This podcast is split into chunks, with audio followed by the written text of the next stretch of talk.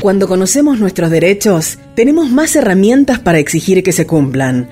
Todas las personas somos pacientes en algún momento de nuestras vidas. En Todo Salud, te recordamos que como paciente tenés derecho a realizar una interconsulta y que te proporcionen la información necesaria para hacerla. Dame, dame esa primera vez. Siento que me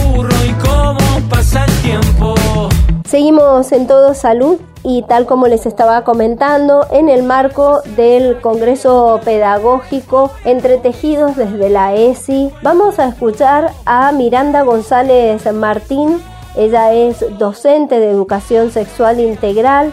Fundamentalmente se ha desempeñado, entre otros ámbitos, como tutora y coordinadora dentro del Instituto Nacional de Formación Docente y también es integrante de la campaña nacional por el derecho al aborto. Fue una de las fundadoras de la red de docentes por el derecho al aborto y así nos comenta cuáles fueron los inicios de esta agrupación. Por lo menos en el activismo, en la campaña empezaron un poco en simultáneo.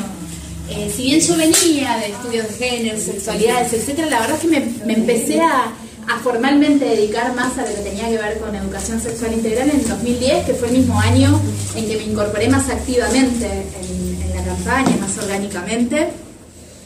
Y desde allí nos fuimos encontrando, bueno, compañeras de muy diversas edades, trayectorias, este, pero también muchísimas compañeras docentes que fuimos encontrando ahí como algunos mojones de sentido ¿no? y, de, y de problemas que íbamos encontrando en común. Eh, la verdad es que, como vienen planteando en el panel anterior y como expuso también Paula recién, la ley fue un antes y un después para todo lo que significó ¿no? la posibilidad de poder empezar a pensar el aborto como una temática en la escuela y hoy tenerlo como una temática que deberíamos estar trabajando, lo hagamos o no, oficialmente deberíamos estar haciéndolo, ¿no? Entonces digo, me parece que la ley es un punto de inflexión y es un punto de inflexión como todo derecho, como traía Nelly hoy también, eh, desgraciadamente puede llegar a, perderse y se ejerce y se defiende, ¿no? Y se ejerce y se defiende pleno de sentido, a esto me voy a referir un poquitito después, no es de consignas vacías sino realmente pleno de sentido y una batalla este, inclusiva en eso también.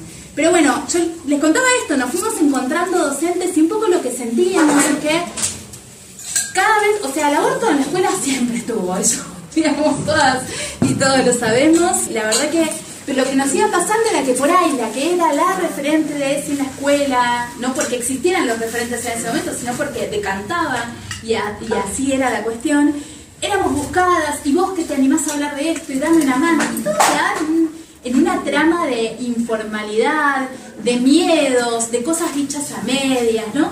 Y ahí empezamos a, a preocuparnos un montón, empezamos a, a, reunirnos, ¿no? Varias, varias docentes que, que estábamos en la campaña. Y, y, recuperando un poco algunas herramientas que allí orgánicamente habíamos también planteado, ¿no? No solo nuestras herramientas como, como docentes, sino también nuestras herramientas como militantes. En la campaña teníamos algo, por ejemplo, que llamábamos el cabildeo social. El cabildeo social básicamente era ir a cuanto programa, charla, jornada, lo que fuera, nos convocaron de cualquier lado íbamos, llevábamos, discutíamos, planteábamos, ¿no? Siempre con mucha apertura e intención de traer para, para este lado. Y fue un poco eso, bueno, íbamos con argumentos que armábamos, no era solo la presencia, eran argumentos muy pensados estratégicamente, cómo, cómo llevar y plantear que el aborto de hecho era un derecho y que figuraba en nuestro código penal, ¿no es cierto? Entonces digo, eso hacíamos desde el cabildeo social, en las calles, en los lugares cerrados, en todos lados. Y, algo de esto lo empezamos a pensar también como, como docentes. Bueno, más allá de que nosotras íbamos y, dábamos la charla y asistíamos en cuanta cosa nos pedían, no alcanzaba, porque la verdad que éramos un número finito y en ese momento mucho más finito que ahora de personas. Eh, y ahí es donde, donde empezamos a, a ver, bueno, que lo que se jugaba fuertemente era también la cuestión de la legitimidad, porque como docentes nos pasa un montón de veces de sentirnos fuertemente desamparadas cuando no hay nada que nos legitima, ¿no? A poder trabajar determinado tema. Pues la verdad que somos vapuleadas de todos lados, ¿no? Y cada vez más. Entonces digo, ahí había una cuestión muy importante. El tiempo.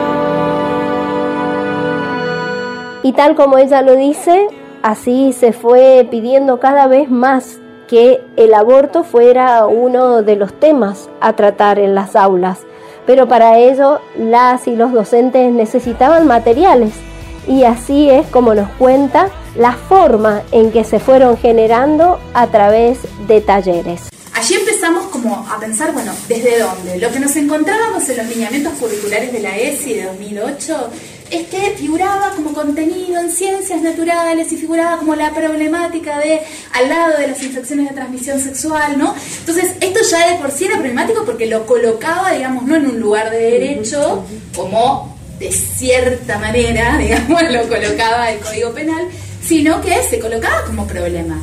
A todo esto hay otro hito importantísimo que sumar, que es el 2012 y el fallo FAL. Para nosotros fue también un antes y un después en la posibilidad de poner blanco sobre negro y decir, bueno, no es solo un artículo que leas como se te canta del Código Penal. Esto es así, es un derecho. Dejamos de hablar de abortos no punibles para hablar de interrupciones legales del embarazo. Eso fue un hito también importantísimo, ¿no? Pero bueno, no se reflejaba en los lineamientos curriculares, ni mucho menos. Bueno, ahí empezamos como esa batalla de sentido. Era, era un antecedente importante que apareciera nombrado, pero por la manera en que aparecía nombrado, digamos, era complicado poder pensar que desde allí teníamos la herramienta necesaria para que las y los docentes se, animaran, ¿no? Y ahí es que, bueno, la red de profesionales por el derecho a decidir ya había empezado a gestarse también para, ese momento. Y, y, en eso empezamos a mirarnos las caras y decir, bueno, tenemos que hacer algo, ¿no? Y empezamos a producir un material que lo que buscaba no era tanto justificar de si este contenidito ahí tirado o no, sino plantearlo más en un marco de derechos. Y ahí armamos aquella primera eh, guía docente que lo que buscaba era, ¿no? anclado en los derechos de niñeces y adolescencias, pensando también en el fallo FAL, ¿no? que nos pusiera en un lugar en donde teníamos que garantizar como escuelas y como docentes esos derechos de las niñeces y de las adolescencias, pero que también nos amparaba, ¿no? Una serie de, legislaciones, de marcos legales, digamos, de, cuestiones que nos amparaban como docentes para poder ejercer ese cuidado sobre las niñeces y las adolescencias. Y eso fue importantísimo y allí pudimos empezar a pensar una, primera, un primer protocolo, ¿no?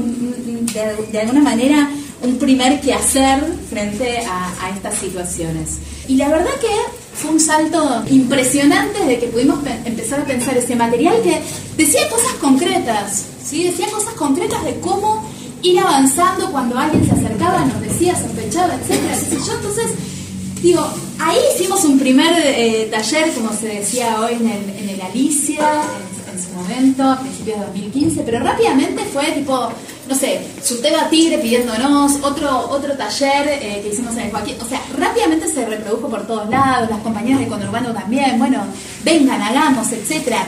Las redes de Conurbano rápidamente se, se armaron. Y enseguida también desde otras provincias, digamos, y fue la, la necesidad de ir viendo, bueno, crece esto, y esto fue doble, ¿no? Porque por un lado podíamos empezar a pensar, bueno, de qué manera podemos enriquecer cuestiones del, aborto, la posibilidad de hablar de aborto en la escuela y por esa vía cuidar a nuestras niñeces eh, e infancias, pero también fue un, un, puntapié impresionante para hacer crecer orgánicamente la lucha por el aborto como derecho.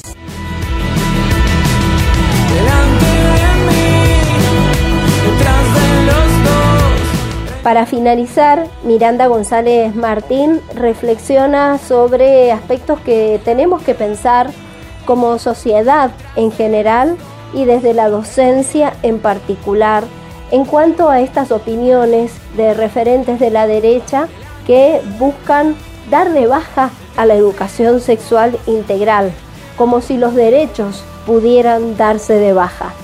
La escuchamos. No si se quiere trabajo más reflexivo por detrás. Y yo creo que esa es una de las batallas enormes que vamos a tener que, que dar en este momento, porque sin duda políticamente están de este lado y están convencidas, pero que cuando tengamos que dar las batallas mayores, esto se cae rápido, ¿no? Y yo con, esto estoy profundamente preocupada. Y hay otra cosa que me tiene bastante preocupada y que creo que es algo que tenemos que revisar en nuestra, en nuestra propia práctica, en, los contenidos, pero también cómo esos contenidos ¿no? los materializamos. Y que tiene que ver con qué está pasando con los varones también. ¿no? Para mí esto es una preocupación enorme. Eh, yo veo muchísimos varones que se quedan callados y que no podemos saber lo que están pensando cuando se quedan callados. Veo en los grupos de incenso, de célibes involuntarios, muchísimos varones que participan, y que no van a ser los que salen a matar ni violar, pero que están ahí y participan de esas redes, ¿no? Que hay algo de eso que les hace sentido. Y yo me quedo preocupadísima de pensar, bueno, ah, ¿qué les, qué les estamos ofreciendo a estos varones que hoy están creciendo?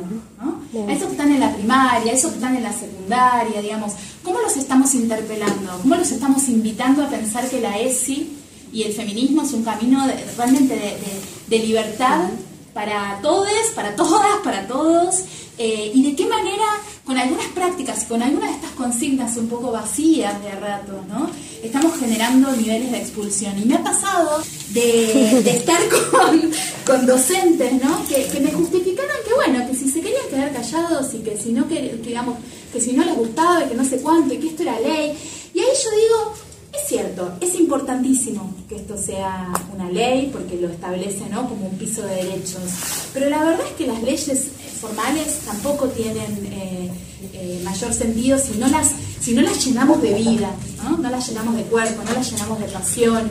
Y, ahí yo me quedo muy preocupada de algunas de estas eh, respuestas porque yo creo que nuestro principal compromiso como docentes y con la ESI es cuidar de nuestros pibis, de nuestras pibas, de nuestros pibes, para que se transformen en seres humanos que puedan pensar críticamente y desarrollarse plenamente, felizmente, saludablemente en su vida, en su salud sexual. con esto, con estas respuestas ¿no? que está viendo últimamente me quedo como, como, como, bastante preocupada, a pesar de que después vengo a espacios como este y me voy eh, súper feliz y entusiasmada, pero creo que esos son algunos de nuestros desafíos. Bueno, ver cómo trascendemos aquellos cursos y propuestas, etcétera, que plantean la ley como piso, ¿no? Estos son los derechos, respetémoslo, etcétera, para ver cómo empezamos a movilizar algunos de estos sentidos más, No sé si hay tantos que aclarar. Y tal como les explicaba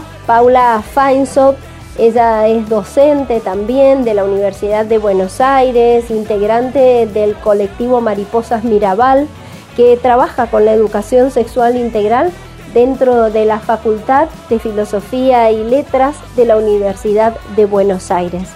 Desde este lugar ella nos cuenta las preocupaciones que tiene en relación a las reconfiguraciones de las nuevas derechas para meterse en las escuelas y trabajar algunos de los contenidos de la ESI, pero desde una mirada que no es integral, no tiene perspectiva de derechos humanos y mucho menos perspectiva de géneros. Se reconfiguran muy fuertemente y astutamente en formas en las cuales en ese metamorfoseo de argumentos que siguen siendo los mismos, porque se argumentan lo mismo en contra de la ESI siempre, pero no del mismo modo, se presentan de modos muy atractivos para nuestros compañeros docentes, ¿no? Acá está Joana de Chaco, este, con quien el año pasado compartimos un espacio y ahí conocí ¿no? la experiencia que estaba pasando en Chaco de una organización que daba capacitación docente que se llamaba Placeres Perfectos.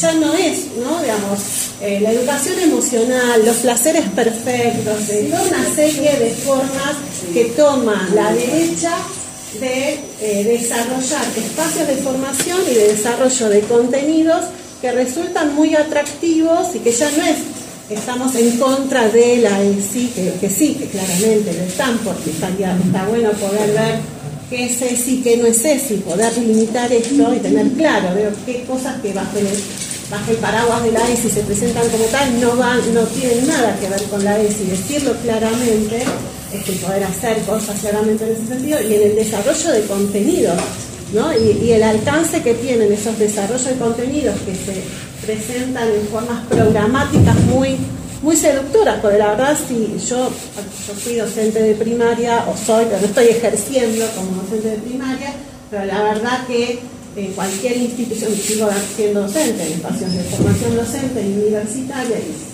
las aulas nos, nos convocan a pensar ciertas cosas, pero seguramente a los docentes nos están pasando cosas que nos movilizan y no sabemos qué hacer frente a muchas de estas cuestiones, aún con todo el compromiso que tenemos y resulta muy seductor, ¿no? Un programa que te dice, bueno, de ciertas cosas ponete a respirar cinco minutos y ya está, ya el problema. Sabemos que no se resuelve, pero atenúa ciertas cuestiones. Entonces, ¿cómo hacer frente a estas cuestiones en términos de eh, trabajo con compañeros docentes, donde también pienso que es importante tener claro, así como quiénes son las derechas y de qué manera se reconfiguran, también quiénes son nuestros compañeros y qué les pasa a nuestros compañeros, que no todos quienes no adhieren a la ESI no ponen el juego a la ESI, necesariamente se oponen a la ESI. Digamos hay compañeros que, bueno, quizás se encuentran seducidos por ese programa, no necesariamente porque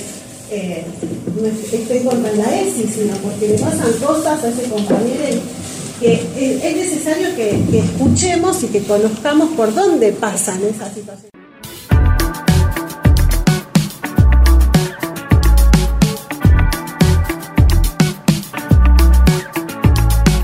Para finalizar, ella nos pide pensar algunos ejes sobre los que habría que trabajar Primero que nada, para seguir profundizando la perspectiva de derechos humanos, de la educación sexual integral, pero fundamentalmente para responder a las demandas de las chicas y los chicos en la actualidad. Está buenísimo encontrarnos, encontrarnos las, las mismas, las mismas en estos lugares, pero también el desafío pedagógico de poder ir encontrando caras nuevas en estos encuentros. Y ahí pensaba entonces en lo interesante de poder pensar un congreso pedagógico y el desafío pedagógico, político que tenemos en términos de no solamente de poder pensar el giro pedagógico que trae la ESI, que es muy potente, nosotras decimos en el colectivo que la ESI propone un giro político, epistemológico y pedagógico, y en términos del giro pedagógico, y sabemos que la ESI es una propuesta político-pedagógica, atañe al sistema educativo, aunque irradia a muchas instituciones, pero convoca a repensar las, instituciones educativas, iba a decir las escuelas, pero no, para las universidades también, aunque cueste mucho, estamos pensando ahí en algunas cuestiones, pero necesariamente se tienen que pensar las universidades como espacio también educativo, de formación y la dimensión pedagógica, pero lo pedagógico también pensando en el desafío pedagógico político por poder generar estrategias potentes para poder conversar con quienes no nos encontramos tan cerquita, pero tampoco tan lejos, para poder, bueno, ¿por dónde va la ESI? ¿Cómo le estamos pensando? No para convencer a nadie, sino para escucharnos desde distintos lugares y desde escucharnos desde distintos lugares, seguir defendiendo la ESI, que es muy amplia, pero también tiene límites. Entonces, desde ahí y en ese desafío pedagógico y en términos de los contenidos, me parece que hay tres cuestiones eh, interesantes para pensar. Por un lado, el tema de poder advertir esta cuestión del metamorfoseo de los contenidos y ser muy claras cuando estamos incluyendo contenidos que hacen a perspectivas también que necesitan que las repensemos. Y pienso todo el tiempo en los gustos de los cinco colores, la educación emocional y las emociones y la potencia de las emociones, pero no desde esa perspectiva. Después, la transversalización, la necesaria transversalización de la perspectiva de género, sexualidades y la ESI, y qué implica la transversalización y todo lo que implica eh, seguir repensando, que implica transversalizar la malla curricular desde la ESI, que no es solamente sumar un contenido, sino cuáles son las fases del cambio curricular, pero la necesidad en ese desafío de pensar la transversalización de la ESI, no resolver la tensión espacio propio transversalización, ¿no? ¿Es transversalización o espacio propio o necesitamos más en estos momentos seguir teniendo algunos espacios propios que vayan, no, decidir solo por el espacio propio de la vez el taller, la jornada, pero cómo mantenemos esa atención que es una distracción. Y después, otra cuestión que me parece interesante seguir repensando es cuál, es, cuál sigue siendo el currículum nulo de la ESI.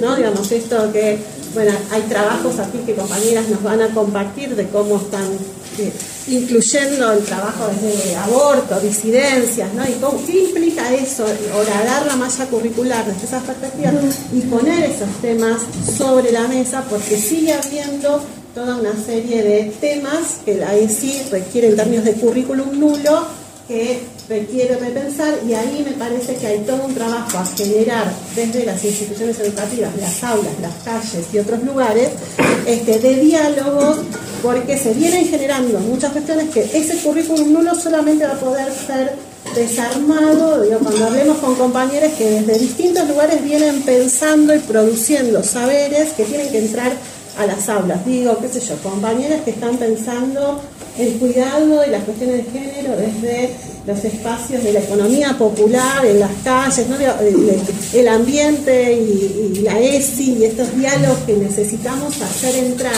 a las aulas y que siguen siendo parte del currículum nulo, donde el aborto sigue siendo parte de esto, la división sexual de los deseos sigue siendo parte de esto, y las emociones también en términos de lo que necesitamos tematizar allí.